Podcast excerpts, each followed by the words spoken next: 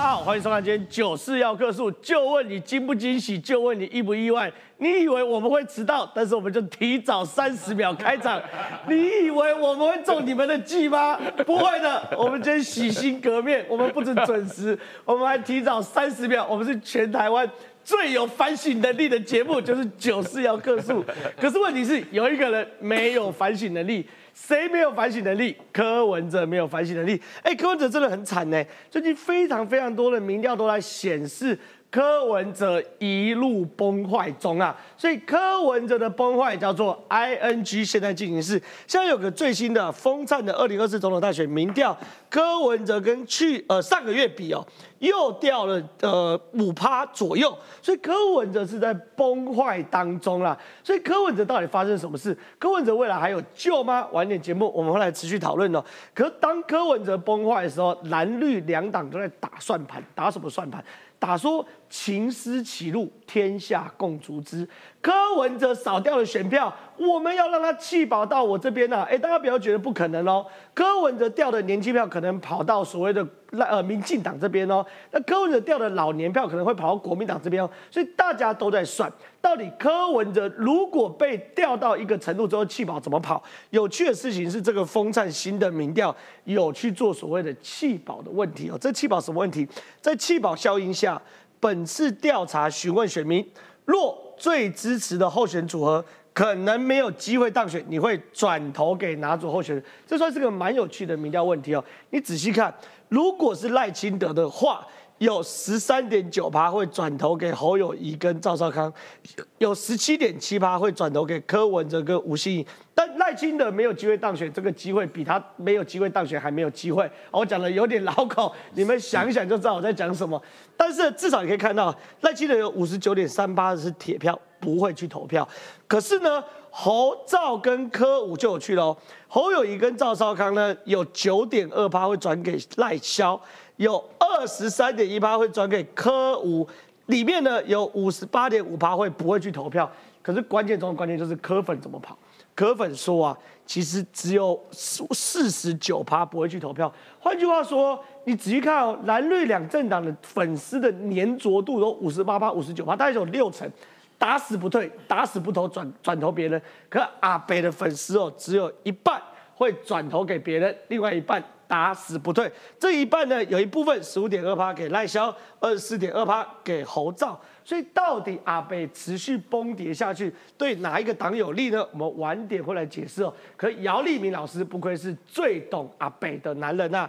哎，姚立明说，君悦饭店后的柯文哲没有停过的跌啊，确定。跌势位置，柯文哲到底少了什么？第一，少了二十岁到二十九岁的年轻人；第二，少了中间选民呐。所以柯文哲正在崩坏中，是一个 ing，是一个现在进行式。晚点节目，我们来给大家非常透彻的分析哦。第二件事情有趣的来了，今天一早我跟吴征开了一个记者会，没想到张志伦呐，综合土地的主人张志伦这么令人失望。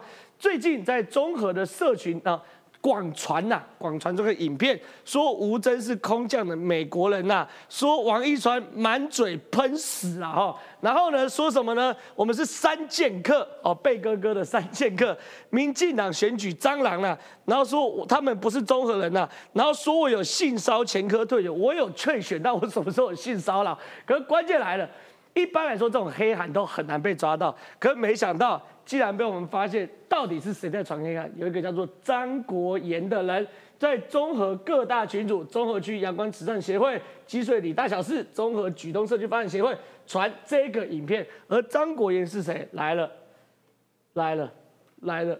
吴真呃，张志伦的竞选总干事啊！哎，张志伦，你知道发黑函要坐牢的吗？你知道八年前有一位叫做张亚平的，对国民党屏东县党部主委张亚平，就因为发黑还抹黑潘默安，最后坐了两年多的牢吗？哎，这样选战还打得下去吗？往年节目我们特别请到吴征来，好好的来跟大家讲解讲解。另外我知道大家都很希望讨论什么南投马文君的梦幻森林城堡。哎，我们等一下也会好好来聊聊马文君的梦幻森林城堡到底发生什么事哦。所以以上这么多精彩内容都会在今天节目跟大家讨论。进入到节目讨论之前，先来介绍今天来宾，第一位哦，资深理工人黄创孝，创哥你好，真好，大家好，恭喜吴征被怀疑有副美国籍是副总统的条件之一，是是是是，他不是怀疑，他直接讲美国人，对啊，美国人，那就直接哎，都你有没有美国籍？这还这是副总统。的条件之一对你直接讲美国人，哇，这个水准可能真的是要被告到脱裤了哈！感谢吴征，吴征已经上升到副总统等级了。来，再来欢迎这个阳光中的蒸蒸日上，吴征你好。张哥好，各位观众朋友，大家好。再来我们要欢迎这个日本人石板明夫，石板先生你好。啊，主持人好，大家好。哎，石板先生，你最近因为比较少上节目，对不对？对对对，可是你还是持续观察台湾选举文化。对我觉得很有意思。你觉得很有意思？对，好，等下你来分析一下啊，你的这个这个状况。再来是我最尊敬的这个资深媒体人胡宗信，忠信大哥你好。正好很高兴跟台湾女婿石板明夫同台。对对对对对对对，好了，非常谢谢这个这个忠忠信大哥的点评，但是我们要请创阳哥回到这个电视机前面，因为我们还是要回到最基本的总统选战。总统选战，因为最近民调出现很大幅的震荡，嗯，就说在蓝白确定分手的时候，侯友谊直接喷上去，柯文哲往下掉。可大家就会看到底侯友谊的上升会不会是趋势，还是天花板？柯文的下跌是不是趋势，还是地板？可是没想到今天有个新的民调，就风灿的民调，风灿做的是手呃手机啊，这你看啊、电话加网络哦，是非常非常亲柯文哲的哦，就等于是柯文哲过去的主场就是类似电话加网络的民调，柯文哲还是喋喋不休。现在柯文哲面临一个非常恐怖的数字，是叫做十五。什么叫做十五呢？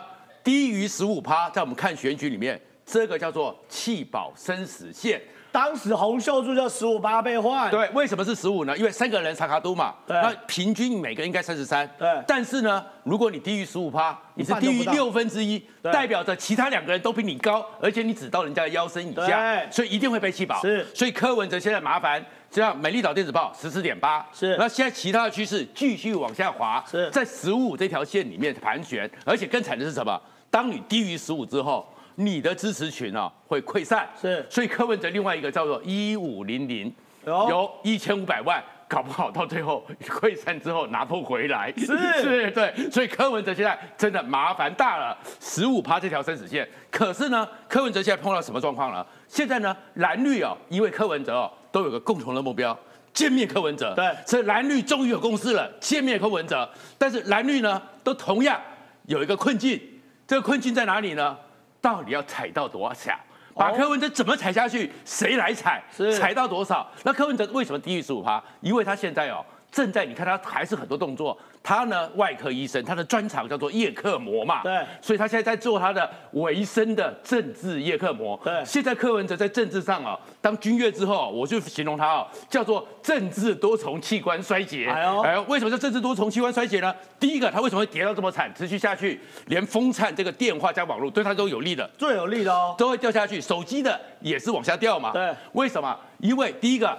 正器官衰竭就是第一个视觉认知失调。哎呦哎呦，他怎么讲？他不讲说那些财团、那些金主刀叉吃人肉。对哎，可是你出来的副手财团财团，所以视视觉失调、认知失调，再过来呢，手脚麻痹，手脚走不出去啊走啊。不出去了，卡巴去被安去帮他照被按照给啊，对不对？是他没有地方去，对不对？然后呢，行程之后，像那个是明明在同一个地方五百公尺内绕，把你列四个行程，没错。对，那没有地方去嘛。而且呢，另外一个呢，更惨的是什么？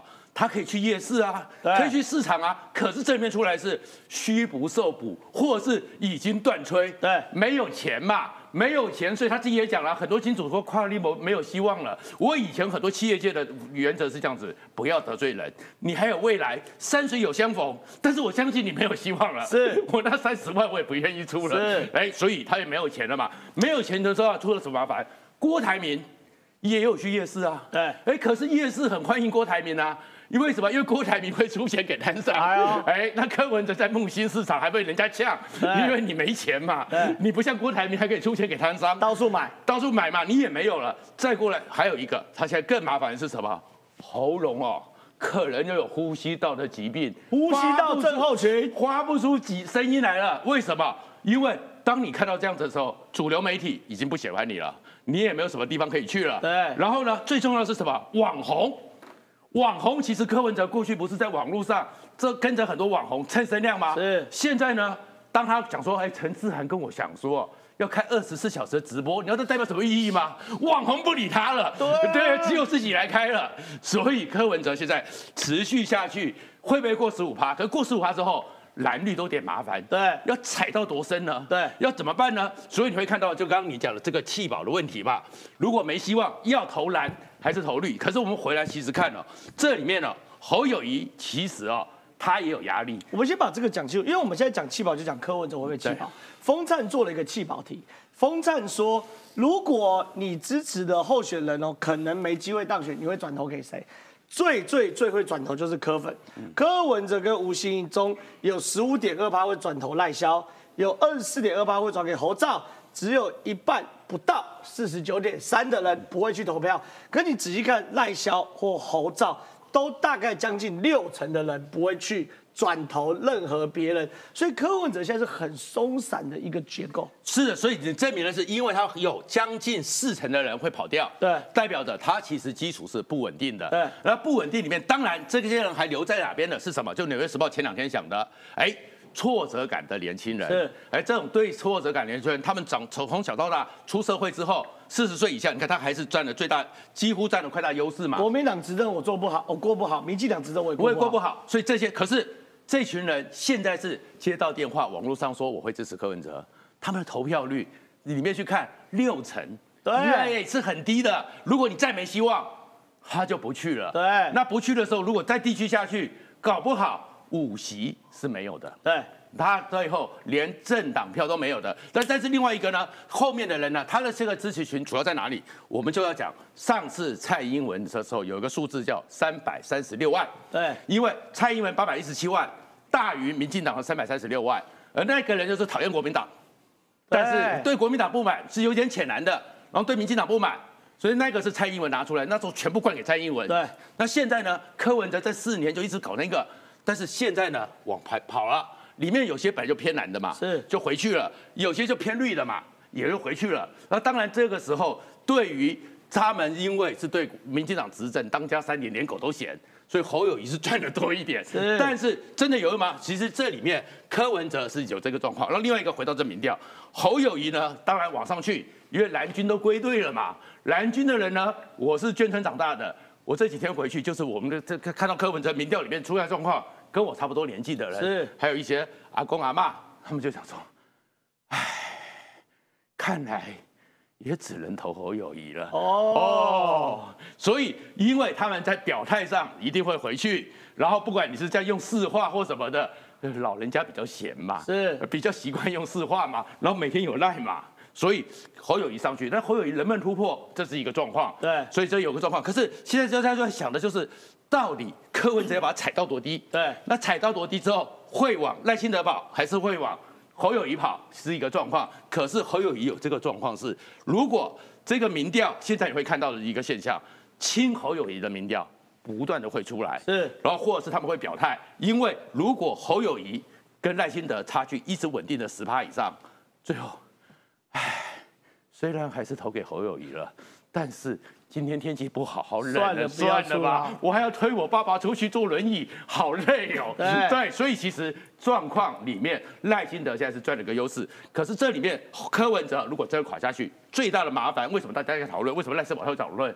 因为总投票率会降低。对那降低之后，到底在区域立委是对谁不利？对，这个东西反而是两党在抓，所以现在就是要把柯文哲踩下去，但是真的低到百分之十五，怎么来到这么快？要踩多低？大家都在困扰中。哎，我好 OK，我想问一下这个石板先生，因为石板先生很有趣哦，嗯，因为这个选举很长一段时间民调是几乎没有在变的，赖清德就三十五，然后呢，那个侯友谊大概就二十五上下，然后柯文哲就二十到二十五左右，就很久没变，对然后这次蓝白一确定分手之后，侯呃柯文哲开始往下掉，对，大家就在抢往下掉的这一块嘛。赖世宝说，年轻人不喜欢国民党，不投柯就会投民进党，所以柯要加油，别让年轻人跑。赖清德帮，哎，赖世宝有必要帮柯文哲加油成这样吗？但是事实上，赖清德做了一件事，确实突破他的天花板。过去我们看二十到二十九岁，赖清德一定输，可是现在，风灿民调二十到二十九岁支持度，侯友谊十九趴，赖清德三十二点二，柯文哲二十九点五，是赢柯文哲的哦。甚至连美丽岛昨天公布的民调，二十到二十九岁赖清德是三十七趴哦，而柯文哲也只有二十三趴，赖清德也赢。所以我想问石老师，你怎么看之后的变化？我我觉得其实台湾的选举正终于回归正常了。哎呦就是这场选举，我们在外国媒体很早就定位这是中美的代理战争嘛。对现在全世界分成两大阵营，那么台湾是到底选择哪个？没错这是一个很清晰的问。但是说台湾这场选举呢，一本来是两派蓝绿对对决，结果出来两个捣乱的，一个叫柯文哲，一个叫郭台铭，没错，不停的搅局嘛。然后致使到现在为止，搅死棍所有的话题都被集中了嘛。郭台铭拿走一半话题嘛，对。然后柯文哲呢，我觉得柯文哲他是一个非常会制造能话题的，他不停的发球，不停的攻击别人，然后维持自己的声量。没错，这个到这个最后登记的前一天为止，他还是媒体的最重要的吸引镁光灯的一个人物。没错，但是，一旦过去之后呢，其实现在柯文哲他就找不到攻击的对象了。他不知道该攻击民进党好，还是该该攻击国民党好，哦还是两个同时一起攻？你看他最近，他迷有航了，有点像无头苍蝇一样。是所以说他的就，而且呢，我觉得他在一月十一月十五日，他把那个卖身契欠下去以后，犯了一个错误嘛，回去以后被他幕僚骂嘛，他就好像是听幕，就是很多幕僚就开始主导他的选选战了嘛。对。我们看到最近黄珊珊的存在感很大嘛，那黄珊珊的她她的操盘方式就是亲民党嘛。每次都选第三，已经是多少年的声光，所以说他就回归到了亲这个亲民党的位置了嘛。你说黄珊珊虽然精明归精明，对。厉害归厉害，可是他的操盘就是 搞来搞去就是第三名，对就是第三名所以你给黄珊珊操盘搞来搞去，昨日亲民党，今日民众党，对，就这样啊。所以柯文哲自己因为犯过错误，不敢往外攻击了嘛。所以柯文哲一旦迷失方向，他就丧失声量了。对丧失声量以后呢，那么我觉得他的柯文哲的粉丝会急速减退当然会有一群年轻人，呃，既会坚守在周围，但是这个不会很多。那么现在我们终于看清楚了，就是说，如果说是赖清德和侯友谊的。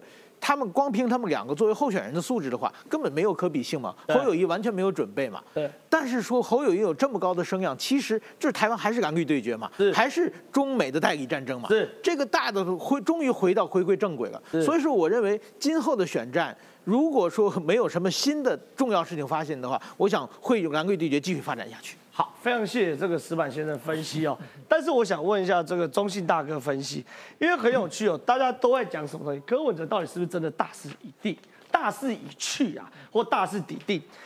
姚老师说，君悦饭店后的柯文哲没有停过的跌，确定跌势不止。少了二十到二十九岁年轻人，少了中间选民，这件事不用姚老师说，很多人都看得出来。可是呢，我们是个科学、理性、务实的节目 哦，不是只有阿贝，我们是科学、理性、务实的节目，我们要看大数据。这是什么呢？风灿啊，这是网络大数据分析哦。这一个月或这一段时间哦，有关于柯文哲相关的新闻主题有什么东西？吴欣盈双重国籍，蔡壁如进总成立，卢秀燕出席，柯文哲狂降六趴，柯文哲劳动证件，叶元之屠销柯文哲，民调指柯文哲大幅下滑，吴欣盈阿古牵手侯友谊喊动算，柯文哲出席九大共产党论坛，爆料有人两亿出请他当副手，吴欣盈接当副总编的，里面除了两三个中性的议题以外，其他全负面的。没一个是正面的，连叶元之把柯文哲头涂掉，都在里面占一席之地，所以他在空战上也失去他的主他的战斗力，哎，所以柯文哲会不会四分五裂啊？我记得《纽约时报》创报一百周年的时候，他报纸很骄傲说，我们在美国的销售不是最大的，但是我们《纽约时报》永远要制造议题。哦，好的政治人物就要像《纽约时报》一样制造议题，而不是被形势推着走。很显然的，柯文哲在蓝白分裂以后啊，被整个形势推着走了，哎呦，就像土石土石流一样被推着走了，甚至可能被淹没了。没错，然后他们完全没有制造议题能力哈。从民调来看，如果照这个趋势下去，当然柯文哲在三组人中已经被边缘化了，而且持民调会持续下下坠。没有救了吗？你你要靠什么拉起来？有没有有没有主观条件？没有啊。我科学啊，我理性啊，我务实啊，我是现代蒋渭水啊，没有总统向我四处演讲啊，这样没有用吗？他的演讲，有人不是说吗？水扈比那个观观众还多吗？不是这样讲吗？而且有没有记得，郭台铭并没有把他的联署站作为他的党部，对，闹翻了嘛！票票票郭台铭的钱说我要去盖癌症医院，不给他了。他们还在吹牛，说什么 跟郭台铭感情没生变，你都把人家事情讲出去了。所以柯文哲不崩盘就不错了啦。哎呦，我来分析为什么他他民调下坠了。一，的确，民众党没有资源了，没有资源，对，他是一个个人舞台而已。哦，你说黄珊珊也也没办法力挽狂澜了，他也是一个坦白讲，也是一个总干事而已哈、然后米缸见底了啦，民众党迷迷缸见底了，没错哦，第二，他没有组织哎，他没有很健全的各地地方党部组织，是不是？然后也没有陆战，他只有十一位立委参选人呐、没错，跨不了浊水溪啊，对不对？走到桃竹苗就没有啦，是不是？所以它是一个北部的一个政政党哈。第第三，就刚刚你说所提到哦，吴欣盈从那从副手以来哈，我是举这个例子就好了哈。争议不断，想想看，一个副手没有加分，反而争议不断，这对候选人本身就是负面的嘛。对，到目前为止没有没有加分哦，哦，而且变成变变成这个新闻了，呃，那个新闻是没有正面正面意向的。我以前每次大选我都讲一个口号了，选前我都说口哨一吹，蓝绿各自归队。哎对，这次也一样，这次也一定一样，口哨一吹，蓝绿各自归队。柯文哲恐怕会被边缘化。赖萧，民进党的基本盘就百分之四十。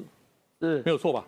我我说我举了个二零零八年最惨的时候，谢长廷、苏贞昌都要百分之四十哦。就对民进党最低最低的盘就是四十，然后现在赖萧是从四十起跳，但是也不要低估，侯康佩也紧追在后，四十在紧追在后。对，哦，现在最新的差距差差距六嘛，六百分之六嘛，是不是？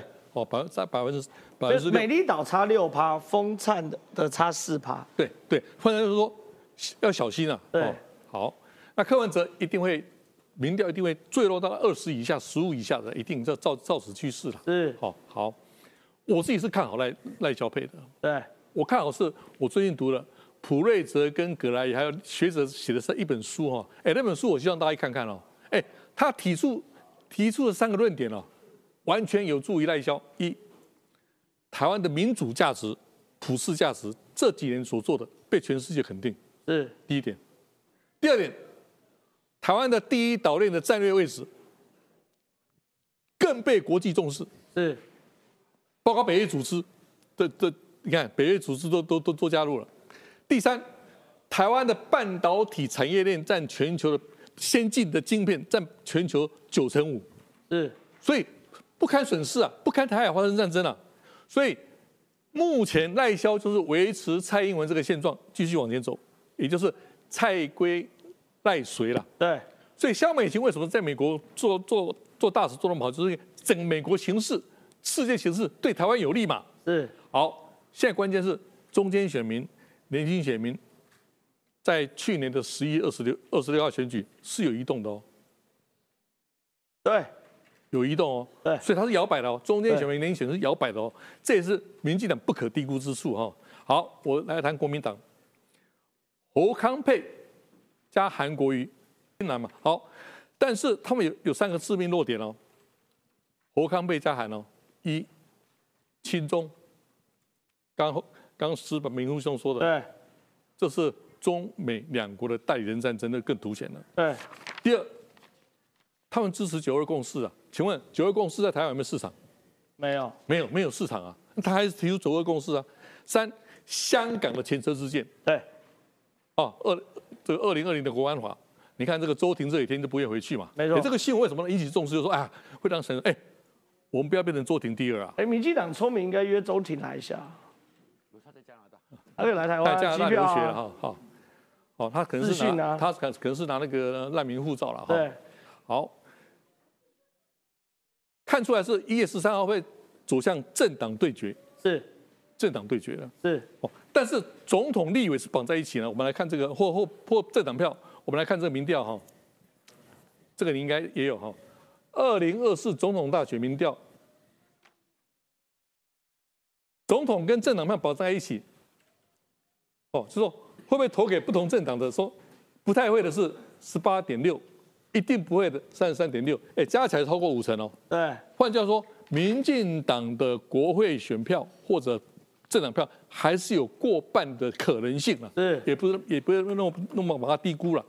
好，最后我三个结论啊，一哈，最后一个月中国会不会有动作？哎呦，其实动作早就有了啦，不是这几天新闻说台北市的三层的里长到中国做做旅行被被统战呢、没错，哎，这看不见，这无限要战争早就开始了。但中国会不会有大动作？二，哪一方犯错？有一次赖萧或或或哪一方犯犯错，少犯错。第二，年轻人的问题哦，我希望哪一组候选人都先提出来。年轻人最关心什么？我相信我们观众，年轻人观观众，薪资、房贷，还有通货膨胀啊。是欸你你买食物就知道通货膨胀有没有严重了。这三个问题是年轻人最关注的。最后，立委会多党不过半？坦白讲，我问到很多的人哈，可能性是有的。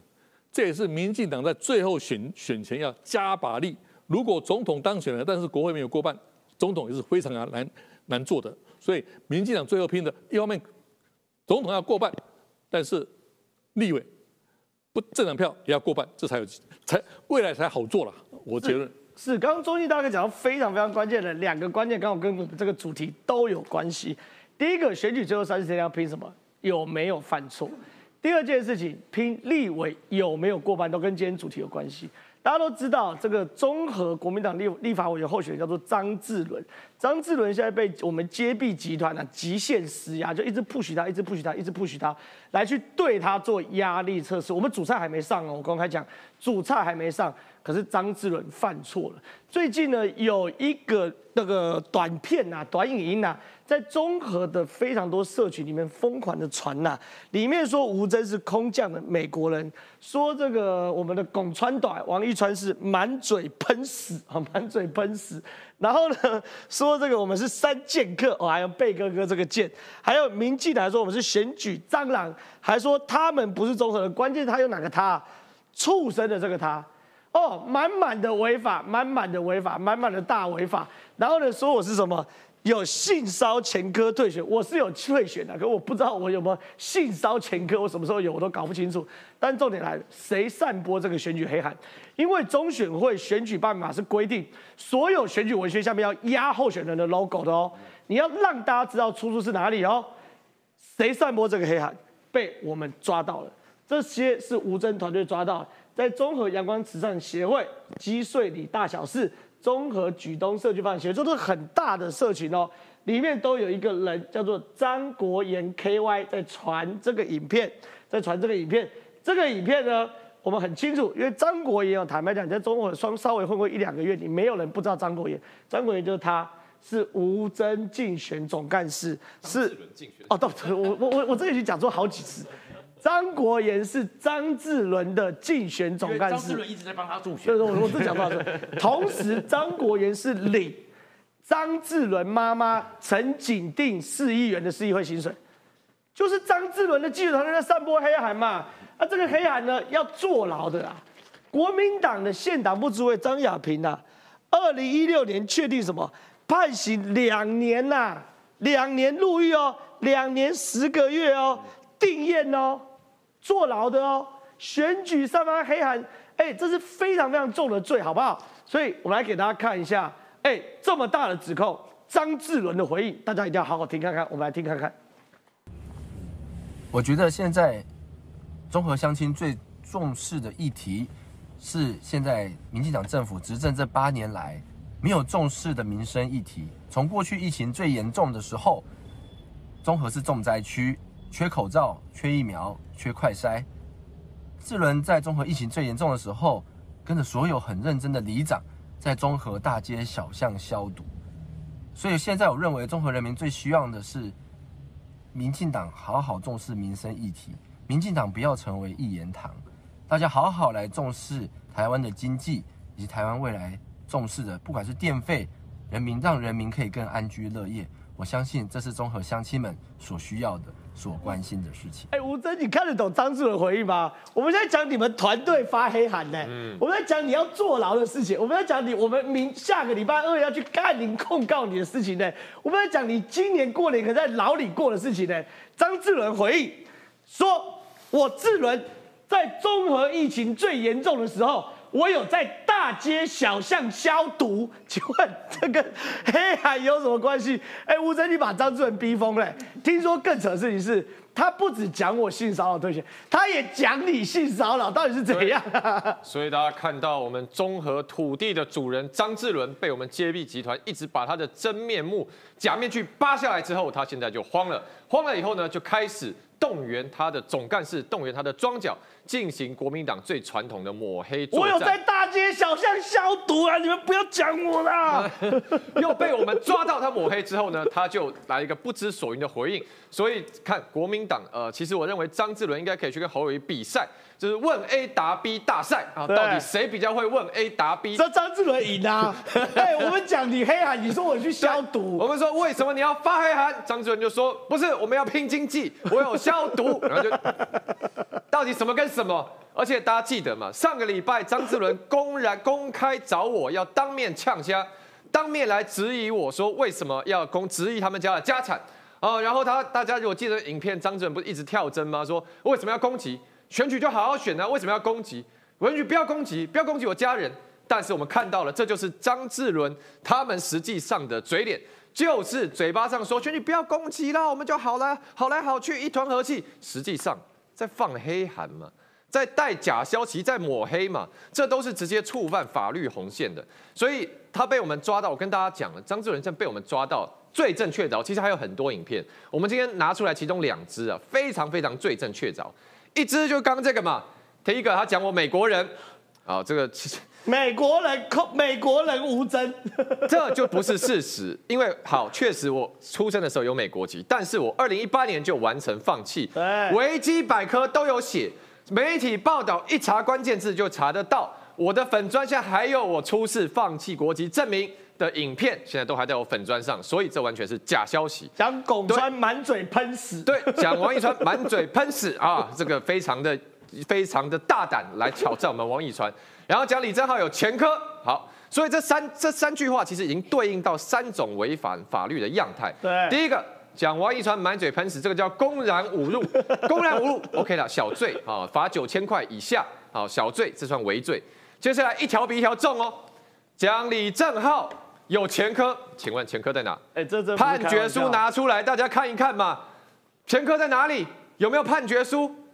有前科就表示有被判刑过嘛？没有嘛？拿不出来，所以没有的事情无中生有，这个叫而且是以而且是以不是是以图文散播，这个叫加重诽谤。哦，加重诽谤是加重诽谤，两年以下有期徒刑。所以我们每一个人都可以去告他。哦，我们下礼拜也就会去告他。那再来，这个是加重诽谤的部分，但是因为选举中大家特别担心选举的假消息影响选举的结果，等票来投完还人清白来不及了。所以如果你是选举中散布假消息，类似加重诽谤这样子，在法律上又特别更严重。另外一条叫做意图使人不当选散布谣言罪，五年以下有期徒刑。这出歹机啊！对，所以刚刚看到这个张亚平张亚平的事情，对不对？这所以。其实很合理嘛，因为最高刑期是五年，我看你确实有这个造谣事实，我判你两年十个月，差不多一半嘛，刚刚好嘛。而且我跟你讲，新北地检这要主动侦办的哦，对，这不是告诉乃论哦，这是非告诉乃论，也就是说来了，他张亚平当时因为吴吴征在选举，吴征被黑一天，选举就少一天，对，就没办法回复一天，所以张亚平是当场被抓起来，检察官声押的哦，没错，所以要让这个行为暂停哦。非告诉乃论，意思就是我们一旦去告发下去，或是检察官今天看到我们新闻，他就要就是办下去，没有回头路了。就是说，张志伦的竞选团队一定会被抓，检察官抓去起诉，甚至抓去关。哦，这个很严重，是要去进修的。那怎么样确定这个是连回张志伦呢？所以刚刚正好讲到啊，这个国言兄，这个张国言就是。张志伦的竞选总干事在大大小小的群组、几百人的群组直接贴这影片，叭贴上来，我觉得这真的是非常的呃没知识兼没卫生了，公然的在众目睽睽之下犯罪。那这么多几百人群组里面，难道没有人是挺吴真的吗？没有人是觉得说你怎么乱泼这影片吗？真的卧底吗？马上截图截给我们嘛！所以抓抓到了张国言，张国言先生散布选举谣言，五年以下有期徒刑，要进去关的啊！所以大家看到，这就张志伦嘴脸嘛，一八一最近被我们集火攻击，马上就、啊、请总干事出来护航，这就是爸宝妈宝关专用他的心态嘛。那再来还有第二件事情，刚刚其实正好讲到，这个张志伦一直要找人靠，他不止考找他的保姆这个总干事来靠，他还找另外一个人，就是我们综合区的顶顶男谢生如，谢生如，对，谢生如就正好要知道这是你的张家的公餐我都会去，没想到你是这种人。大条阿咖。好，谢生如啊，果然是里长联谊会会长，对，常年跟张晋忠保持密切的关系，果然是够义气，特别帮张志伦办一场座谈会啊，李明都抠出来，而且自己还他们后来做成影片，上面就说谢生如在这里啊，自己都坦白，从证据都自己贴到字幕上了。中间这个旁边这边这个这个人站着呢，就是张志伦，在旁边他讲话的这个人呢，就是谢生如。谢生如讲什么呢？讲说，你看，其实字幕也一样整理出来了。说民进党提名吴征性骚前科的人来参选，太棒了！来，我公开请教我们顶南里里长谢生如里长，请问你说我有性骚前科，一样判决书在哪里？拿出来。我自己都不知道有这个事情，你竟然知道了？判决书赶快让我看一下，究竟我何年何月何时何地对何人犯下了这么可恶的罪行？来，谢生如里长教我一下，小弟我受教。这真的拿不出来，那你就是选举散布谣言罪，一样五年以下有期徒刑。所以，我们今天揭秘集团早上开记者会，就是公开跟张志伦造谣抹黑集团宣战。下礼拜我们就去提告张志伦、张国炎、谢生如，通通你们现在都已经是落入选举散布谣言罪，五年以下有期徒刑的法网里面了。对这个东西，因为我们刚好下标说李正要求偿一百四十九万，为什么是一百四十九万？其标哦，因为标不够长，我是要求偿一百四十九万九千九百九十九块。为什么？我等下来讲。可是他犯了什么罪呢？这三件事，第一个，《公职人员选举办法》第五条第一项，候选人印发文字图案从事竞选的宣传品要亲自签名，你知道吗？这是一个重点哦，就是所有文宣你要签名哦，你才能确保。你这个文宣是有出处的，不是黑暗。如果没有签名呢，要罚十万到一百万以下的罚款，这是第一件事。第二件事呢，讲这个满嘴喷屎啊、性骚前科啊，什么一大堆的三剑客，违反什么？这个这边《中华民国刑法》三百一十一十条的诽谤罪是要什么？两年以下有期徒刑。这第二件事。第三件事，吴征正在选举，你说他是美国人，不是综合人。这东西违反什么？选举罢免法一百零四条，意图使候选人当选或不当选，以文字、图案、录音、录影、演讲或他法散布谣言或传播不实之事，处五年以下有期徒刑。我我个人因为不是候选人，但是因为我有很多律师挺我，我找了一个律师来告张志文这个张百亿家族，说我有前科嘛，对不对？我求偿一百四十九万九千九百九十九块，原因是因为。一百五十万以上要达到三审，一百五十万以下二审就定验，我二审就把它吃下来。所以川哥过去是有人坐牢的哎。其实这里面呢，就是张亚平呢，对，这里面呢，其实哦，那个张志伦讲的时候，他一直搞错一件事情。当时在疫情的时候，你大街小巷哦消毒哦，那也是你应该作为明代该做的事嘛。是，但是在群组里面放毒哦，这个就是麻烦的。他今天出了问题，就是在群组里面放了毒，而这个毒是谁制造的，现在没有证据。但是你放就是散布，所以他刚刚那三条里面最严重的就是公职人员选罢法。没错。那当年散布谣言或传播不实之对，你就传送了。那里面呢，就是美国人这件事情，那就变成他比较麻烦。那对你的话，那当然你是我告民事因为你只能告这个刑法啦。对因为你不是参选人，对对，所以你只能告刑法。那黄义川呢，也是告诽谤。对，王川是候选人哦。哎，，可是因为他那个是评论，对评论他那是评论，喷死。对，那是评论，所以我们是讲法律就法律。然后张亚平当年的时候也是嘛，他当时的时候的新闻就是，哎，突然之间有黑函出来，然后不具名的，哎，暗指潘孟安有不伦，对不对？然后整个这样子就马上被查，被查之后，经过了两年之后定验，对。那定验之后，他还是主委嘞，还是国民党副秘书长哎，对。哎，这么高的一个情况之下，如果国民党的这么大的人都已经被判了定验，张亚做了两年。真的进去坐了一年多的牢才对对，就，扣掉这样两年十个月，惨很惨啊，褫夺公权五年嘛。那你国民党的人怎么会是这样子完全没有警觉呢？不过这里面呢，我也可以完全理解，因为国民党就是这样子一直活在过去的时候。选爸爸为什么开始定了这些东西？因为四十年前，就是你看我们现在因为赵少康就开始要回到四十年前了。四十年前延续党外香火，美丽岛事件之后，我想胡大哥都记得嘛，开始补增额补选、市议员补选，所以赵少康这些人才开始崛起嘛。对而当时的时候，我们刚上大学生啊，对这个国家开始很关切啊。那个时候就是国民党啊，当时很多的黑函就会搞，但是那时候后面是没有进步。黑函的时候就是半夜的时候，突然你信箱里面查报。其实这那是实体黑函，赖就是网络的黑函嘛，对，就实体的就可以插进去，然后或者是十点的时候，所以现在为什么规定十点后不准有宣传车？对。也是因为他们当时就是，哎，对不起哦，我一笑做中，我一中作笑，是。我家里有问题，我明天退选，那个时候就搞这个，所以我们都知道全台湾很多地方干了这种事，因为要压制党外嘛，所以可是我们就定了这些法律，就没想到国民党四十年后连这种警觉心都没有，这才是最难看的。一个张志涵不是张亚平最近的事情，对你们的高层，你们下面没有警觉心。一个四十年以来，人家台湾社会因为你当年的一个党外时期崛起，你们去压制民主过程中也犯了这些事情。不过呢，我说为什么理解国民党？因为他们真的活在过去嘛。我最近最有兴趣的一张照片，就是蒋公那个蒋公那个国民党还活在百年之前，是对不对？所以孙中山坐着，蒋公站在后面我。帮你当道具，这样呃，对对对对，在旁边这样。但是人家蒋公是立正站好，人家赵少康是这样子，哎小弟呀、不用怕，我挺你，活在一百年前。是这真的是很酷啦，哎、哎、国彦哥我们也算是熟的，我那边跑选举，大街小巷也遇到你。你要发黑函，你不要用自己本尊嘛，你不然就改一下名字嘛，你就大大的让我们不抓都不行，好不好？国英哥，抱歉了，会连你一起告，好不好？你如果真的要扛，你就帮张志文去坐牢，他如果扛不住，跟检察官求情，转五点证人也 OK，好不好？法律该怎么办就怎么办。But 今天还有一个新闻，大家都很兴奋呐、马文君不愧是那个军火商，哎、军火商最害怕的那个立法委员，为什么？哎、太厉害了吧！他家也被抓到有违建，对不对？我哎、国民党违建已经从空空中高尔夫进阶到这个呃怎么张呃怎么廖先祥，那叫 resort 度假村，现在叫进阶到城堡。Castle，哎哎，不要开玩笑哎！来，我们看一下马文君的新闻。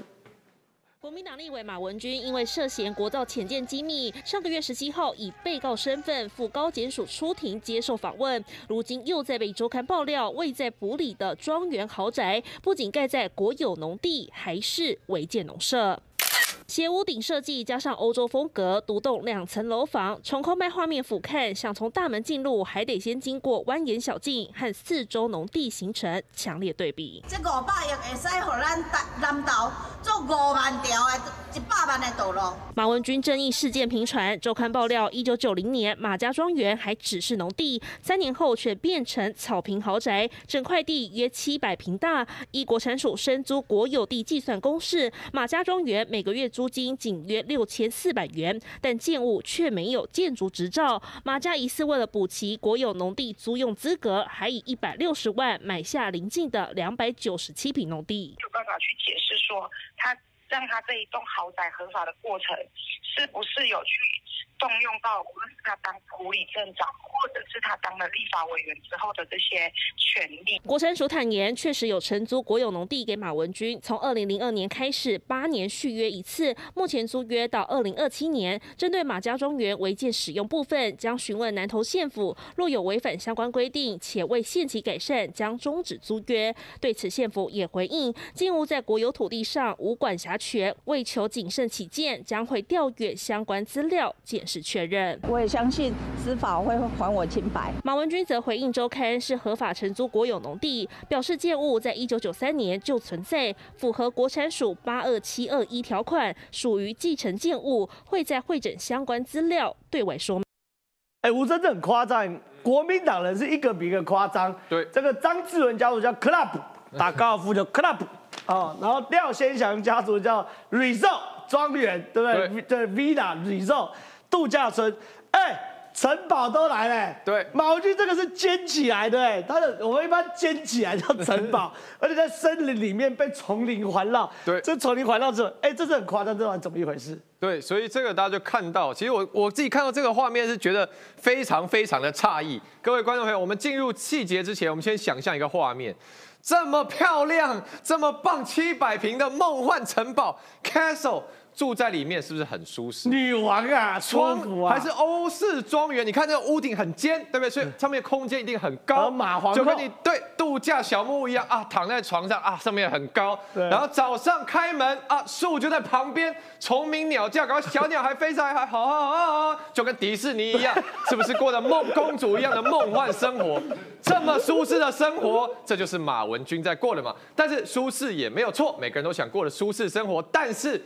谎不能撒的太夸张嘛！马文君今天被抓到这个梦幻城堡，他说什么？这一栋价值不到十万块，哎，不到十万，惊呆！不到十万的话，那我出十五万收好不好？刚刚有人说二十万收，不要跟我抢啊！对，所以太夸张了嘛，对不对？你说不到十万，你现在我我现在连我开的这个破破的二手车，这个呃 Camry，可能现在去卖卖，可能 maybe 还有十万，勉勉强强。对，你这一栋七百平的豪宅，你跟我说不到十万，有比这个更扯的吗？十万连门都做不起，我跟你，他这个门是木原木的门，有没有看到？各位看一下这原木的门，不要开玩笑好不好？这个各位朋友，你今天要把你家厨房那个浴室打掉，重装一个马桶，弄一弄，瓷砖打掉，重铺排排防水。重做都不止十万年初铺瓷砖花三十几万拜托，那不错。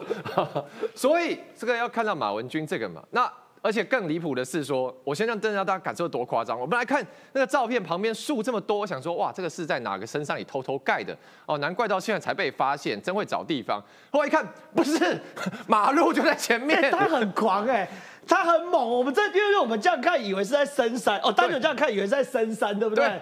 在深山老林里面，不是哎，我们看空拍图哦，它旁边是平原哦，对，它是直接猛，它超猛的哦，它直接种一圈森林把自己围住，对，然后盖那个城墙，它就差没挖护城河而已，好不好？对，所以这是世界奇观的，就是说把真的是把国土，而且这是国家的土地，把国土当成这个我们以前玩叫什么模拟城市来玩啊，旁边种一圈树，啪围起来，这样很棒。所以马文君这个完全违法嘛。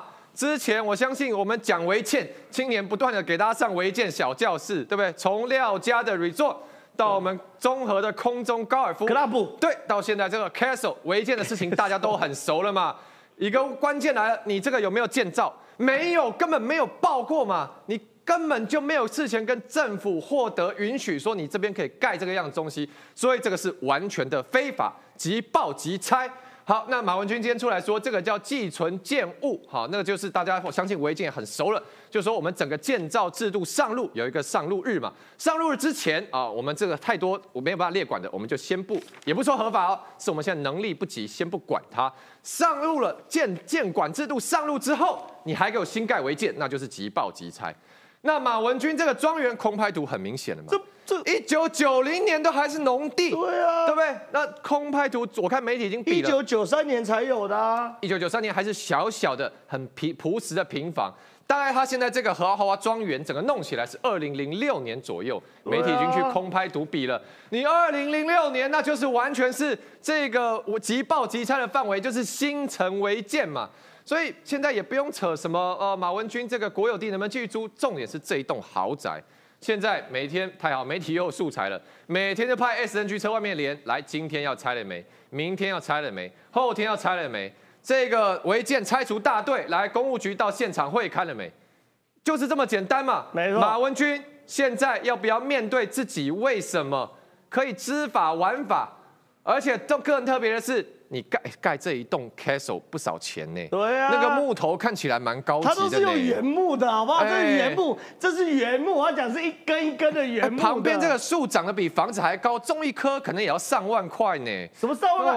它这它这一定不是重重新种的嘛？嗯嗯，它一定移植的啊。对，它移植那种百年一棵都五十万、一百万，好不好？所以马文君要打口袋怎么这么深呢？这个又回到提醒到我们之前想到军火商最怕就马文君了嘛。所以我们发现马文君搞东搞西，原来为最后就是为了让自己可以一圆公主梦，住一个这么舒服的公主城堡，也是辛苦他，难为他了。没有错，以后我们正式帮马文君证明，叫他 Princess Ma 哈，马公主，因为坐得住得起城堡的人才有资格称之为 Princess Ma，好不好？那云豹小公主那都是毛毛雨。但重点来了，要先念头内。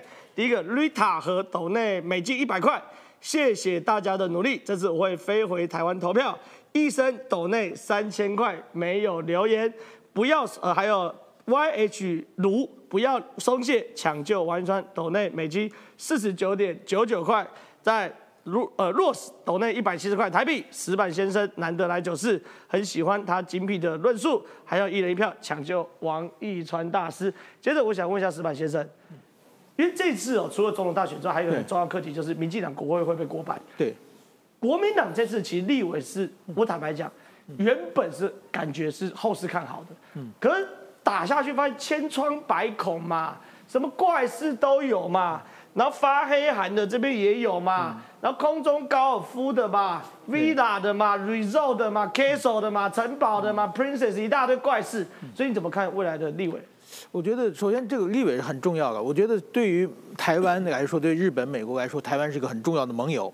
对但是说呢，就是总统选举决定呢是朋友还是敌人嘛。对。但是总统选上了是朋友，但是这个朋友是有用的朋友还是没用的朋友呢？在于立委。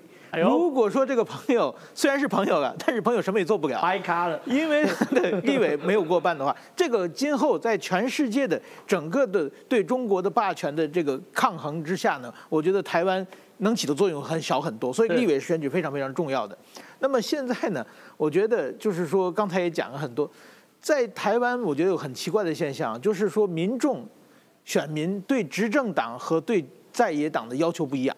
以学校优等生的条件要求执政党对，上课不许睡觉，稍微打盹一下就马上被骂。对这个在这个以放牛般的要求，要求这个呃在野党的委员，那你上课吸吸烟啊，什么打架啊、吸毒啊都可以，只要不杀人就可以。没错 对，基本上是完全不一样的。所以说，我觉得这一点是一个台湾很奇怪的现象，就是说。执政党的立委哪怕有一点瑕疵，当然有瑕疵，这个当然该怎么处理就怎么处理。但是说大家会把它吵得很大很大。但是在野党的一些非常严重的违法的现象的话，基本上大家对他觉得看看就好，反正在野党。我觉得这个要求不不统一的要求，我觉得是一个台湾社会一个很大的一个一个问题了。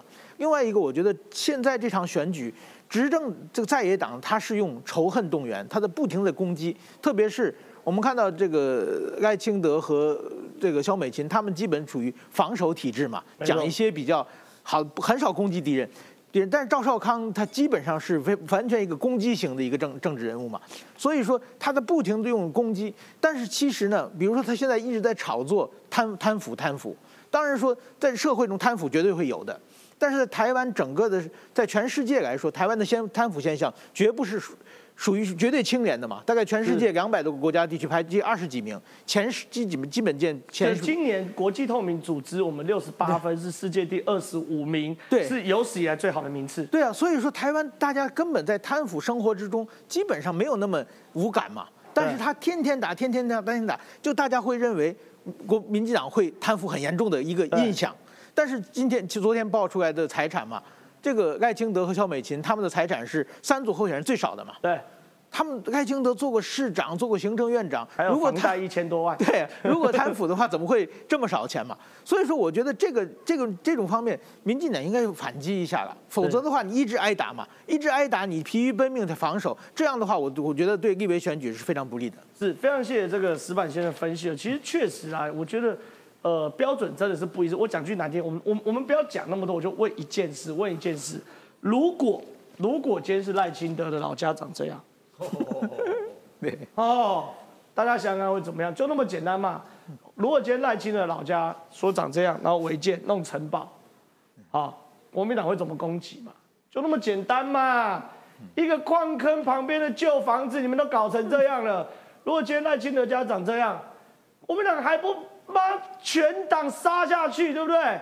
所以我觉得确实哦，石板先生是有啊是有讲到一些重点，但确实执政党是背一些包袱了。来，我们请川大哥来到这边哦，因为呢最近呢。呃这个 最近呢，我们这个共建老台几率是非常非常大，很有趣哦。因为以前是共击老台，现在是共建老台。其实它你可以感受到中国的空军跟海军不断在熟悉啊，熟悉台湾的海域。这个是什么？敌化舰哦，敌化舰一打二啊，这是怎么一回事？基本上呢是最近的时候呢，就是在迪化舰在四号的时候，西部外海对不对？两艘军舰，哎呦一个是中共的宜兴舰，一个是呼伦浩特的舰。敌化舰是我们的康定级我们的康定级的，对然后突然发现共建呢又开始，他们现在灰色系地带呢想要把它变成常态化，大家关注，所以他们就逼近二十四海里。那逼近二十四海里，如果再往前面这边你们没给它给驱逐的话，下次就是逼近十二海里了。对那十二海里就直接侵犯领海了，所以我们的康定舰就过去了，非常文明的广播。我们不追求军事对抗，对你的行动已经被严重的破坏了。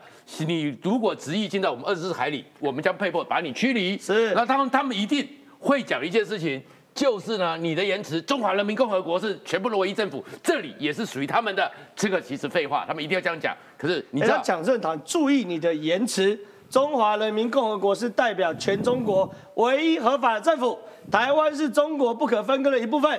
你所谓的二十四海里接连区不存，破坏两岸和平稳定的是台独。我问一件事情，侯友谊、赵少康，你们怎么评论这件这句话？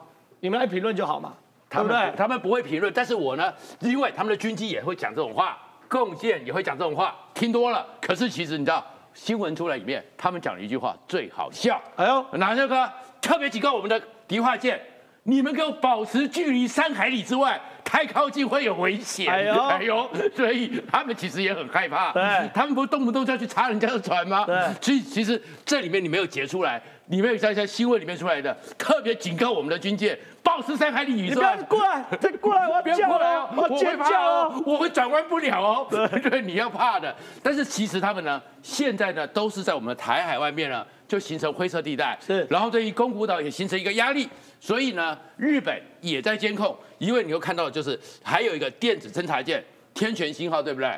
然后呢，从宫古岛这边绕过来，特别的绕过了冲绳这边，再往下走。哇，它等于在整个西南空，呃，那个在日本的西南空域，我们的东北空域，宫古海峡这边绕了一个大圈呢。所以这里面是什么？熟视这些地形，然后电子的一个侦查嘛。是而这个电子侦查最重要是在哪里？为什么走这边？因为日本在这边要监控你的各种状况，一直到与那国岛。是，所以一直到与那国岛，所以他们电子侦查台在收集的就是这些的电子参数参数。然后这个参数里面呢，同样的，它为什么那么靠近那乌乌斯比？我们也看到了原因，再下去与那国岛，让哦，所以日它是本。它是海军跟空军同时都在我们东北方去试对，压。他就视察，他就是要把这个将来如果日本和美国要来驰援的话，他把人给断掉。对所以其实现在呢，他在处理了，但是呢，那个说我一生保卫中华民国的人，他呢都不会讲话，因为现在呢都是赵少康讲话。那赵少康说，我之所以出来是因为体体恤年轻人，为民所以他们不会讲话了。但是其实我们的海军一直是在被吃着吗？现在中共的官媒哦，在讨论一件事情，这个我们的猜不透这个玉山舰到底在做什么用的。这是我们第一艘万吨级的两栖船坞运输呃舰。第二艘第一艘是磐石舰，是呃，那个是美国给我们蓝图，对不对？我们做的两万吨。然后自己呢，我们根据这个，我们也做了一个两栖的一个船坞补给舰，对不对？对啊，我们要这干嘛嘞？要这干嘛呢？基本上呢，它呢其实数一万六千吨，一万六百吨，其实很快，很快是因为三十七节，是。这三二十节里面，其实对大这种大船来讲，速度算不快不慢哦。对。而最重要的是它的含载量很高，然后呢，它的武器并不强，是。它的武器呢就是防空炮，三十二枚的海舰飞弹，对。那是自卫型的，对。可是中国会想说，如果他送的是些两栖登陆补给车呢，两栖登陆攻击车呢，会变成是其实是不是我们反登岛、逆登陆，反独岛、逆登陆的一个状况，然后再过来是另外一个状况是，美国其实真正最强的战舰不是那一些什么抵抗国家，不是那一些是什么？是蓝领号。是蓝领号是做什么用的？坐镇在最后方。对，我是指指挥舰所有的资讯进来，因为他们不知道里面装了什么。哦。啊，是不是里面你说这个外观可能是两栖登运输舰，可实际上里面电子系统可能是指挥舰。是指挥舰是在它不会到达最前线，但是在这边坐镇，在这边监控。然后呢，但是中国里面，我是觉得他们有时候骚扰人家骚扰吧设立内 reg 就刚刚我讲的，哎，距离我三海里以外不要靠过来。对他们讲说。这个会不会？因为他们七零年代讲说要反攻大陆，会不会是反攻大陆用的？所以中国那种小粉红哦，其实他们内心是很害怕的。是，真的是很怪，真的很怪。但是我们今天节目讨论非常非常多的议题嘛，对不对？从这个蓝白的弃保效应，还有综合土皇帝张志伦崩溃，还有包含 Princess Ma 哎马文君的城堡这些东西呢，我们节目都讨论了。但是更精彩节目接在后头。等一下，下午一点半由郑家纯主持的《这一票很纯》这集特别请到万老师郭玉琴来客串主持。这两位跑去哪里呢？跑去郑运鹏那边来访问郑运鹏，来听听郑运鹏的政见。所以等下节目结束，千万不要离开，继续看我们这一票很纯。我们九四要棵树到这边结束，拜拜。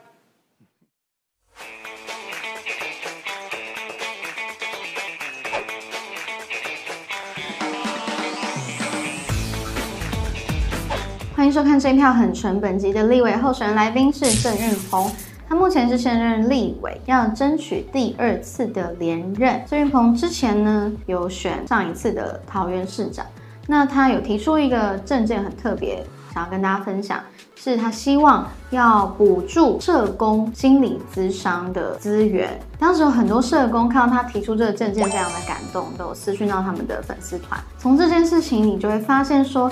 郑云鹏他是一个很会看见大家说不出口需求的人。早在二零一八年，当时大家还没有因为钢弹收藏注意到这个人，郑云鹏就有推出了应该要友善对待单亲妈妈，例如说陪产假。不是只能指定在有亲属关系的人，也就是他的亲友，又或是他没有结婚的对象等等的都可以。他曾经说过，关怀弱势的温度决定一座城市的先进程度。政府就是要照顾最弱势的人，这也是他的从政初衷。也许脸书的演算法会推给你认同的玩具收藏文，但是你仔细再去爬前面的文，他提出了很多的见解，都非常的仔细谨慎。推出的证件也都是和其他政治人物不太一样的。他特别想要照顾平时被忽略掉的族群。我想他一路走来始终如一，保持了他的初衷，将他的政治能量去照顾那些也许被遗忘、被忽视，在社会的暗角不被看见的那个族群。今天的行程前面几个我请来了一位来宾帮我客串主持，他是这一次民进党不分区的第十二名郭玉琴，大家。也许听过万老师，没错，就是郭玉琴本人。希望大家可以透过前面的片段，知道他是一个很有想法、口条也超级好的人哦。接下来也会成为民进党的战力之一。第一个行程，我们是在郑云鹏的立院办公室吃午餐，因为我很想要吃他主任做的卤猪脚，所以就私心安排。第一个行程是在办公室吃饭，然后稍微访问一下玉鹏。那这个鸡蛋糕护国有我，护国四年，就是我们这个二厨国祥，就是川叶岩的老板，他是因为苏贞昌院长出了一本书，哦，哎，护国四年，然后他就哎，为了要苏院长来办签书会，然后他就去做了这个模子，嗯。然后也去学做鸡蛋糕。哇，开动吧，开动开自，己来哦。自己来嗯。自己来，你家那些交通安全的事情也是这样啊，嗯，就是你当行人的时候会抗议汽车、机车嗯麻烦，那你当骑士驾驶的时候，你又抗议让行人太多，这样子，真的是很难调的地方啊。那最近不是新的，是说什么要离行人多多一个距对，离嘛？要要这样啊。然后遇到要停几秒嘛。可是我真的觉得，自从那个开始之后，台北更塞了。塞一定的，你就是要用，像我是学土木，交通工程都在我们的土木里面嘛嗯哈、那其实你就要用多数人的速度嗯。慢一点，嗯。但是去换全体的速度快一点。嗯。其实概念上就是这样。你让我讲一个哈，他们去做实验出来的结论，那已经是我念书的时候二十几年、三十年前了。哦。你那个百货公司的出口，对，如果你有十公尺的出口很大了，嗯。如果你发生意外的时候，全部十公尺开，嗯。全部跑出去，嗯。跟你中间加两根柱子，嗯，让大家分三段跑，嗯。哪一个比较快？我猜是分三段两根。柱子，两根柱子，你要你要让它有秩序，对就会快。嗯如果你这样塞进去，会大家卡死在那边。对，对，所以为什么说，如果你大家在高速公路上都守秩序，你不要换车道，嗯整体速度会快。嗯可是那种很赶的人，他就认为我快就好了，你家去死这样。嗯对，这就是交通的原理，其实这样，嗯，就是自己牺牲一点，然后大家都会方便。郑委员老师好，叫我老师，郭委员好。好啦，我们都知道，其实郑委员应该资历算是非常的资深。哦，有不管有啦，至少在我的认知当中，就是不管你之前是发言人也好，在嗯组织部也好，在文宣部也好，关心儿少，这个也是我非常关心的一一环。然后，那在整个所有在国会里头，呃，关于儿少您碰到的一些，不管是法案也好，或者是您的嗯。就是理想当中的政策，嗯，对，要不要跟大家说一下？儿少这个议题，嗯。我们每一届的民进党的不分区，嗯。其实有很多专家，我不敢对，说有有有，这一次其实就蛮多的，每一届都有是哈。我们第一名竞争基金会的执行长，没错，因为我在第一届二零零五年当立委的时候，那时候还没结婚，嗯。没小孩，嗯。那到现在就二零一六年再回立法院，这是不同的状况哦，那你就会有不同的感觉。那我们会有一段时间想说，怎么样帮大家愿意生小孩。嗯那现在我觉得意愿上你能够鼓励的，譬如说政府对育儿津贴，嗯那你在这一段能够做的就包含说，哎、我可以津贴，嗯然后让大家觉得以前大家反映说幼稚园太贵，嗯。哦，有一段时间他说啊，一个月万华扣就就贵耶，嗯。啊，我们慢慢透过这种方式去补贴了，尤其桃园这文灿做的很好，就是说他任内多了一万两千多个嗯。这些公立的啦、准公共化的幼幼儿园的名额，要念私立可以，嗯。但是不是说非念私立不可，这我们做到了。然后明年开始就高中之后的学费，哦，嗯私立高中职跟那个私立大学开始补助，嗯所以我在那下一阶段要做什么？嗯我太太生妹妹的时候啊，嗯那个时候去产检，因为算高龄嘛，嗯妇产科医师就跟我们说，哎、你们家妹妹是 DNA 有点异常，她那个异常，你就爸妈就紧张嘛。紧张啊我们第一胎生儿子的时候已经是妊娠毒血症，后来我们到立立法院旁边有一位应该是遗传权威啦，哦柯长敏医师，他认为妹妹应该还好。应该还好，对，他说虽然是真的多一段没有错，但是他离开的时候，那个柯医师补了一段，他说，所以大概有百分之三的几率小朋友会有一些状况。他说啊，就是我们现在验不出来的，然后小朋友有遗传性疾病就是长大。那你会，你这时候就会想说，那如果其他人不会像我们运气这么好，就刚好你们有小孩健康，对，他一爱虎当取细郎，是啊很多都是这样嘛。我去年在选市长的时候，我就跟、嗯呃蔡英文总统跟陈建仁院长讲说，哎，我觉得政府对这罕病的小孩啊，应该照顾他一辈子。你要让高龄的产妇或者嗯一般愿意生。不要觉得我生下来有问题的是我担。那、嗯。第二个还有一个这种人数更少，以前哈、嗯。陪产假很少，对。三天，对，后来延长五天，现在七天，嗯。而且还加了一个陪产检假。一般来讲，现在的职业妇女也好，或者家庭主妇也好，一旦等到怀孕，他们要去产检，其实大部分都还是自己去啊。所以我看起来是你要陪产就是叫配偶，嗯。他没有配偶的更需要照顾的，对不？你真正某安啊是另安都要有下面状况，是，我就认为说政府要有一套赔偿的制度，赔偿金的制度，嗯，应该要你只要你愿意，你可以指定一个人，或者说有人陪伴。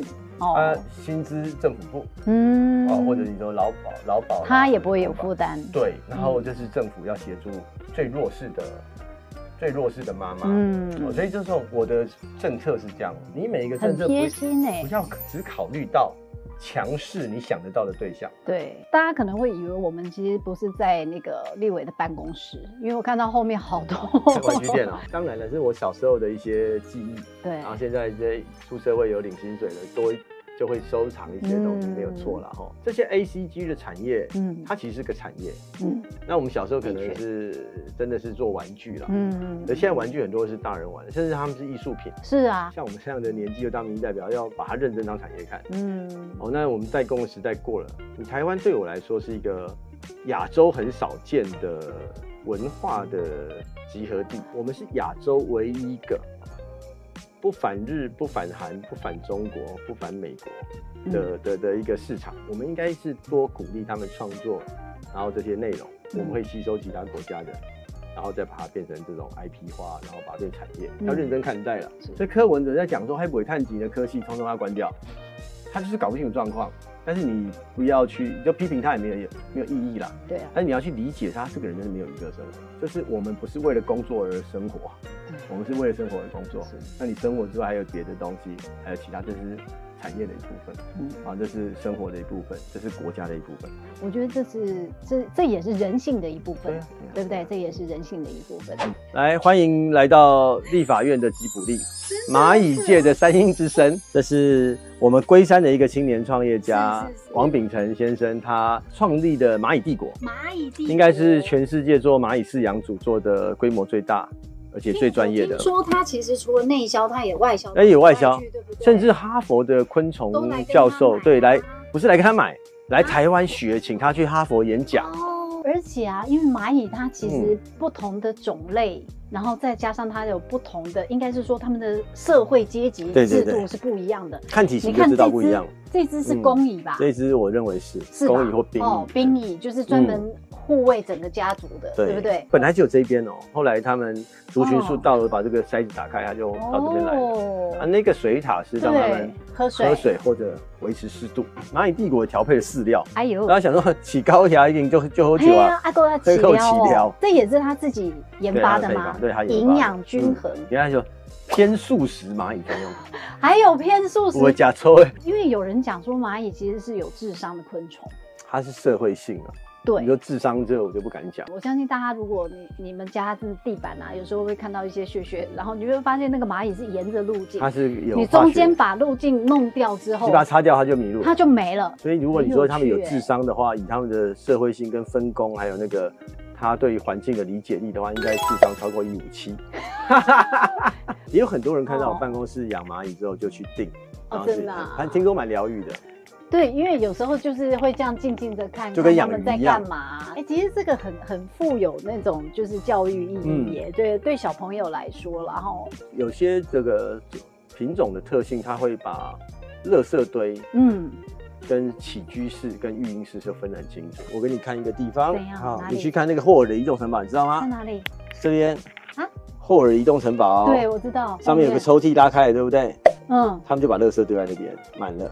你说那个咖啡色那浅浅的那个那个，他也你你的笨手，对对，他会把垃圾捡到那里，他就自己叼，然后就把它对对对，会把它集中在那里。所以这个场景也是委员你自己把它放进去，就是我给蚂蚁帝国这几个，然后就帮我设计出这个。哦。啊，这边是那个风之谷嘛，风之谷。那个对啊，蝗虫坟墓。啊，这这把它给坑一家，哦，嗯，这守护蚂蚁，来坑一家，好棒！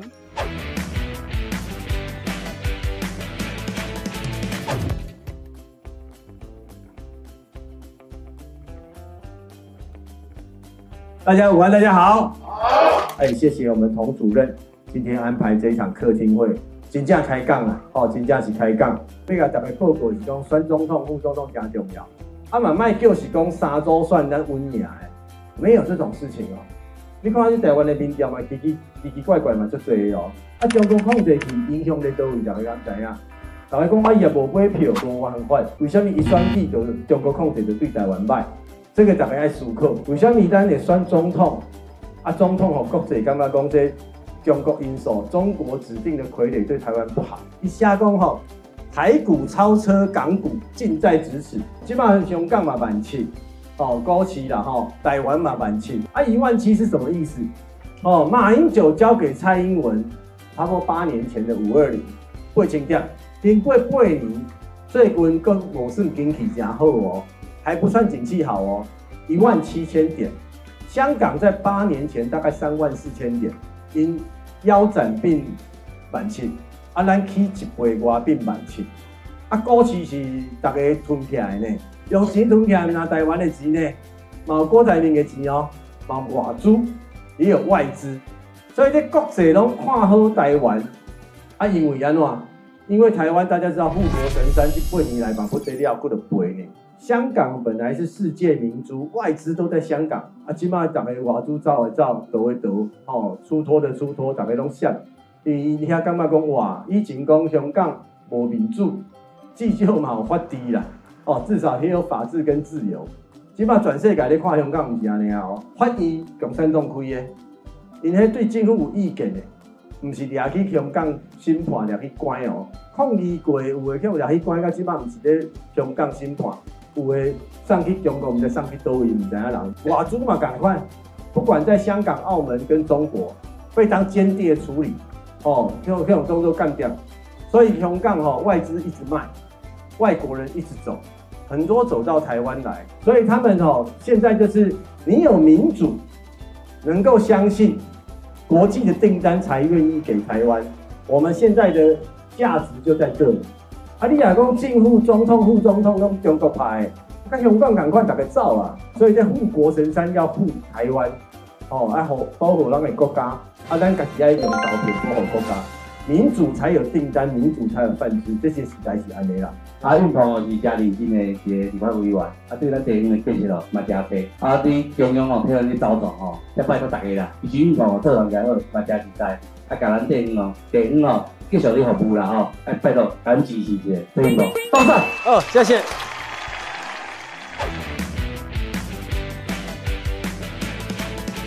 对，好不好？你们就写计划，然后就他们这边申请。好不好？尤其是如果分个两年，阿伯扣零工几年走了，阿你安心看紧了哈。大概十二月底会跟地方政府开一个说明会，教他们怎么来申请。好好，OK。啊，只是说刚才有跟桃园师傅有讲啊，因为其实这个永续提升这个计划前身是校园周边，对。那其实它的模式差不多啊。公路总局包了，好，阿因的受理，阿因这下给为阿会分年，啊，呢都我们队哦。我们队的画押。解散哦，哦，那就厘清的了哈。好，谢谢大家哦，多谢。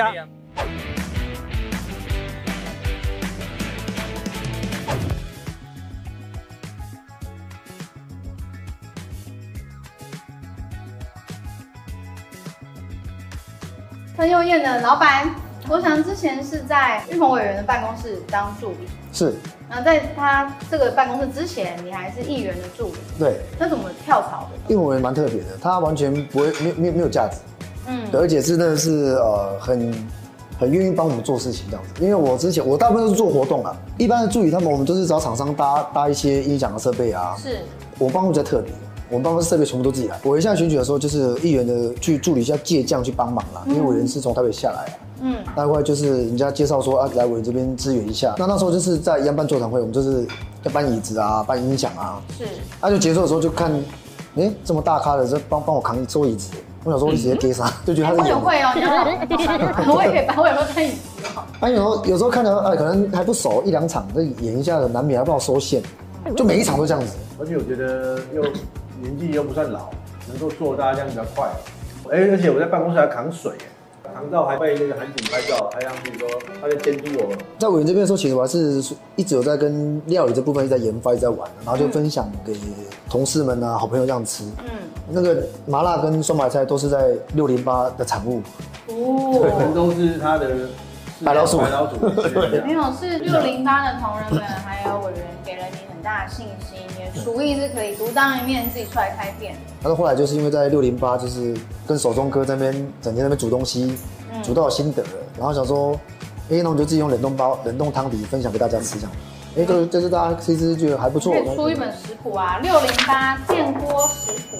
我的麻辣汤是用中药去熬的，嗯，然后是手炒的，但是辣油都是用辣椒去炼出来的，不是那种化学的那个辣油。那种中药材做的麻辣汤底啊，第一个你吃起来觉得很干净，然后那个味道不会沾到衣服上，不会臭，然后吃起来比较健康，然后不会上火。对，而且我们是偏麻，嗯台湾吃麻的很少，都吃辣。你对吃这么有研究？对，我就吃，还有时候不我会沾蛮挑的。不会沾到衣服上。真的啊，你你去吃一般的麻辣火锅跟中药材做的麻辣火锅，你进去出来是不一样的。之前在 Google 评论有人说，在这边吃麻辣锅不会去影响到身上那个不会沾味道，对吧？对吧？对对对对，他们家厉害。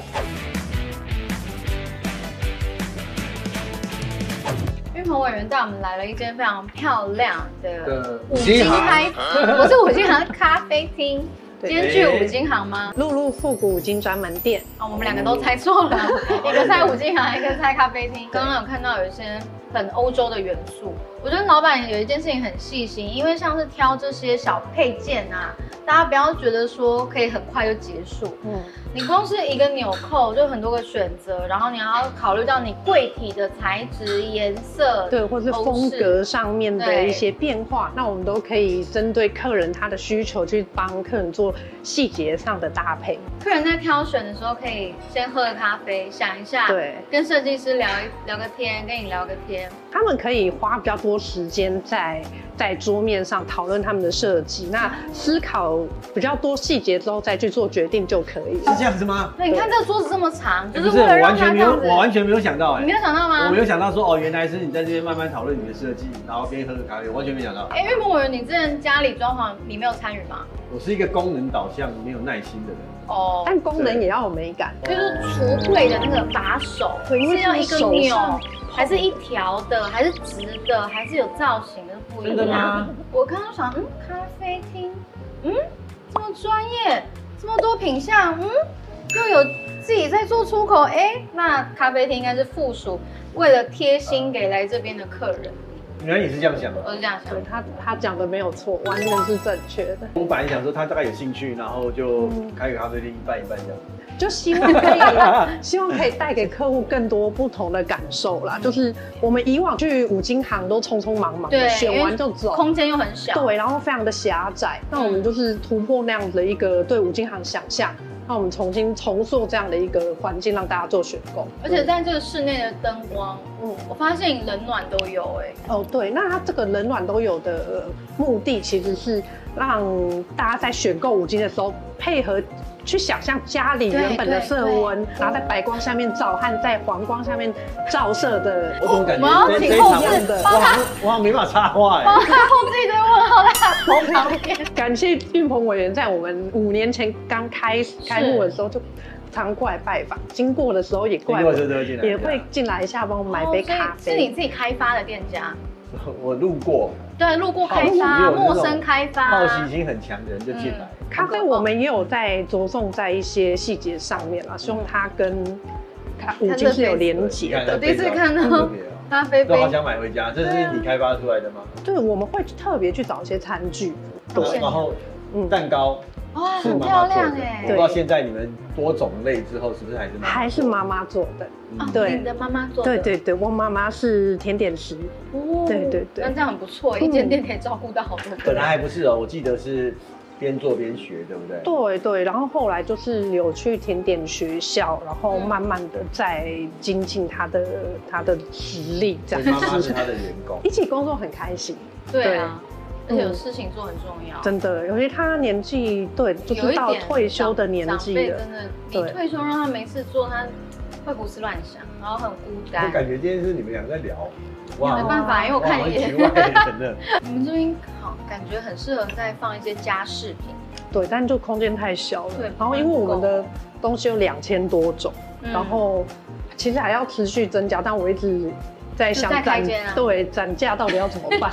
因为我我自己觉得会特别在柜体上面有心思的人啊，嗯。他们对于家事也很重要，对，就摆设品也会很重视。嗯，还有像灯具，同样的客群，台湾因为本来就是中小企业的体制，没错，嗯嗯所以大家有很多，现在又慢慢的有那种说，他并不是要赚大钱，嗯。嗯而是我的工作、我的职业、我的收入来自让我很快乐，嗯。所以我就觉得未来蛮快乐。的。我还蛮开心的啊，就每天都非常开心。对，那也有很辛苦的，对。像我我们中午一开始我们拍的那个蚂蚁帝国，嗯。嗯嗯我就觉得它算辛苦，嗯，对，因为养蚂蚁对大家来说是一件有点可怕的事情，我觉得推广是一件非常辛苦的事情。客群比较少啦。对对对。然后它又开模啊什么的，嗯嗯那嗯。又自己开发，像你还可以请代工，他没办法。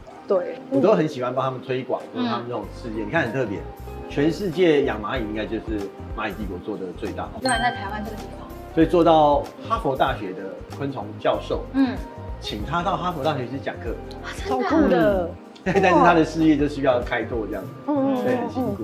那我们这边也有这个台湾的表演剧团，嗯。哎，像我也有他们专青年创业，这个火舞团，对，我知道你有去学喷火，还对，我我我喷火跟吞火都学，我想要开发一个随身吞火道具。以后立伟他讲话讲讲一讲，就说哎，我来吞个火好不好？哦，哦你会吞会哦，哦。让大家火气很大，我来把大家的火气吞下去。所以说不定你看他就可以做那个火舞团，他可以做一个随身吞火组，然后可以卖。我觉得随身吞火组感觉很多安检不会过。火舞团团长蔡头，这个时间正在法国参加达人秀。是我早上看到他的影片，他晋级。哇，恭喜他！对，那你就想说有这么好的记忆，以前我们知道什么呃李唐华啦，嗯然后这些有没有？就但他们很难靠这个记忆过生活去维生。嗯嗯可是他们这几年也慢慢的成熟有展演，嗯所以到他们这一团火舞团也到桃园找基地，嗯在新屋。嗯另外一团也很厉害，叫 FOCA 马戏团，嗯嗯哦，福尔摩沙马戏团，那也搬来桃园，嗯。是大主我的选区，嗯。是所以我们的相对来说，他们租金便宜，然后空旷。我觉得不只是政府啦，是应该说大家都给他们机会，然后大家消费。补，助，对不对？嗯。你像你像你的五金这些开关什么的，对，精致一点一定会比较贵嘛，因为它量不多是啊。啊，对不对？还有其他的附加价值。对，那你把它多花一点钱在这里，然后其实他们就会蓬勃发展。嗯嗯对他们没有说一定要变大品牌，是。然后赚很多钱，但是他们在这个领域里面就变成全世界可能独一无二，嗯嗯对不对？对青年创业当然还是要靠政府或地方的多方支持，不管在贷款上面，嗯，还是说然后大家一些减免，对。对啊。你像我们在或是一些新创的新创的那个团队活动，嗯，对。因为像我们的银行体系，不太愿意借钱给这些创业者，或靠着我们的创意，嗯，然后在一个新的事业，他们都要看你的不动产啊，然后看你的有没有金流啦，稳定的金流，台湾为什么说营建业啦、制造业，哦，他们钱 OK 都可以拿得到，但是真的做内容的很难贷款，就是这个原因。那如果银行的观念不打开来，你永远要靠土地去贷款，嗯对不对？抵押，是啊那那那他们就很难有创业的空间跟资本。，所以其实像林口有那个台北新创园，嗯那边也提供非常多这类相关新创的资源给我们这些新创的伙伴嗯这样子。像我自己有参加那个 SLP 台北，它是一个专门给新创的团队去报名的一个活动。嗯对，那它里面就有很多这类型辅助我们辅导辅导我们可以呃再往前走的一些课程，政府也是有补助，所以我们才会。呃，在一开始没有缴多少的学费，就可以获得非常多的资源。嗯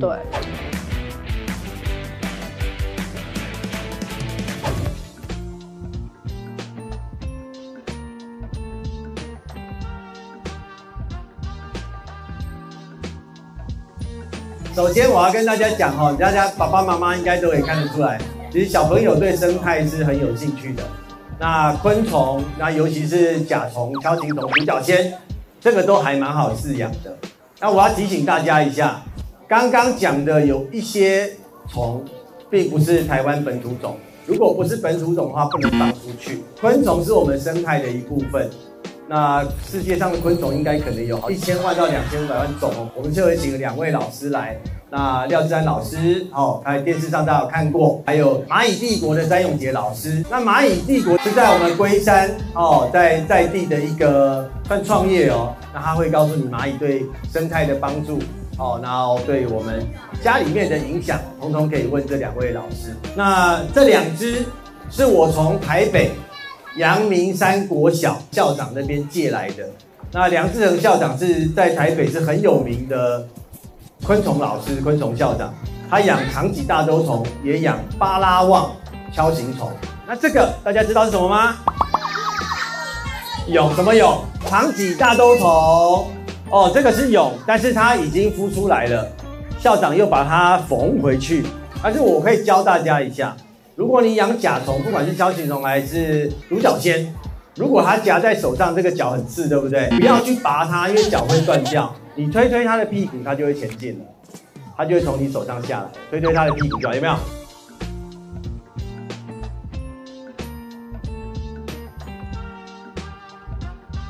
今天是家常菜，很棒啊！真的咖喱某胜车超，我们主任就是我不在的时候，他会煮特别好，我也不知道为什么。哎，有时候还会有牛排，会特别好。哎，丢丢丢丢丢，然后我就要看照片，哦，那也必然呢。对啊，那有牛排的时候我一定不在。这个庄瑞雄委员的午餐是固定的。哦，而且评价在刚刚板豆，那我们是水洗的啦，水洗，对，五郎五郎架虎，阿弥陀佛比如刚刚嘉纯有架户这个乌鱼子，我们就好一点。那有时候有人钓到了白带鱼很牢啊，然后就就会加菜。真的好料的时候我都不在。开动吧，开动，休息起来哦！大家今天尽情用餐，把这边当做君悦饭店，君悦饭店。我们这边某个程度也算是一种套房。